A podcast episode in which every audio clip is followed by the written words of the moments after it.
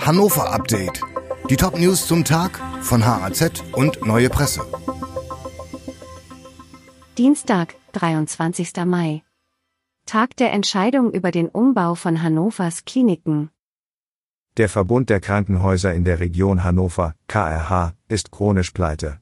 Mit der sogenannten Medizinstrategie 2030 will die Geschäftsführung das Ruder herumreißen. Heute stimmt die Regionsversammlung über den Plan ab. Zur Debatte stehen Umbauten in fast jeder Klinik des Verbundes. Während etwa das Siloa weiter gestärkt werden soll, droht dem Standort in Lehrte das aus. Das Latzener Agnes Karl Krankenhaus würde schrumpfen. Wie die Politiker der Region heute abstimmen werden, ist noch nicht eindeutig vorherzusagen. Bei einigen Abgeordneten gibt es erheblichen Widerspruch gegen die Pläne. Feuerwehr löscht Brand in Zelle in JVA Hannover. In der Justizvollzugsanstalt Hannover ist gestern aus noch ungeklärter Ursache ein Feuer ausgebrochen. 50 Einsatzkräfte der Feuerwehr rückten mit zwei Löschzügen an die Schulenburger Landstraße aus. Den Brand in einem Haftraum im zweiten Stock des Gebäudes in Heinholz konnten die Einsatzkräfte nach wenigen Minuten löschen. Niemand wurde verletzt. Die Polizei Hannover hat Ermittlungen aufgenommen. Der Straßenstrich in Hannover wird verlegt. Hannovers Straßenstrich in der Herschelstraße wird verlegt und verkleinert. Der Grund, der Innenstadtbereich, in dem die Sexarbeiterinnen öffentlich ihre Dienste anbieten dürfen, wird umgebaut. Es entsteht ein neues Wohn- und Geschäftsquartier, das auf dem Gelände des ehemaligen Postcheckamts zwischen Brüderstraße, Boseriede, Zellerstraße und Herschelstraße gebaut wird.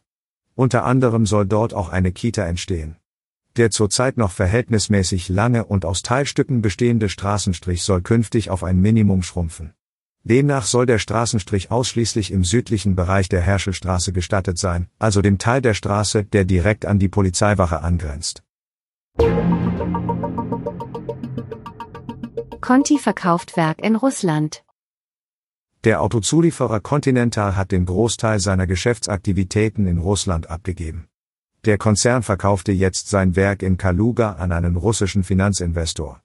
Nach dem Beginn des Ukraine-Krieges hatte Continental einen kontrollierten Rückzug vom russischen Markt beschlossen. Dieser Rückzug ist noch nicht ganz abgeschlossen, einige wenige Conti-Angestellte arbeiten noch immer in Russland. Insgesamt beschäftigt das Zulieferunternehmen rund 200.000 Mitarbeiterinnen und Mitarbeiter in zahlreichen Ländern. Der Anteil des russischen Geschäfts am Kontinental-Gesamtumsatz habe im Jahr 2021 weniger als ein Prozent betragen, sagte ein Sprecher. Die Redaktion für dieses Update hatte Michael Sobol. Alle weiteren Ereignisse und Entwicklungen des Tages ständig aktuell auf hz.de und neuepresse.de.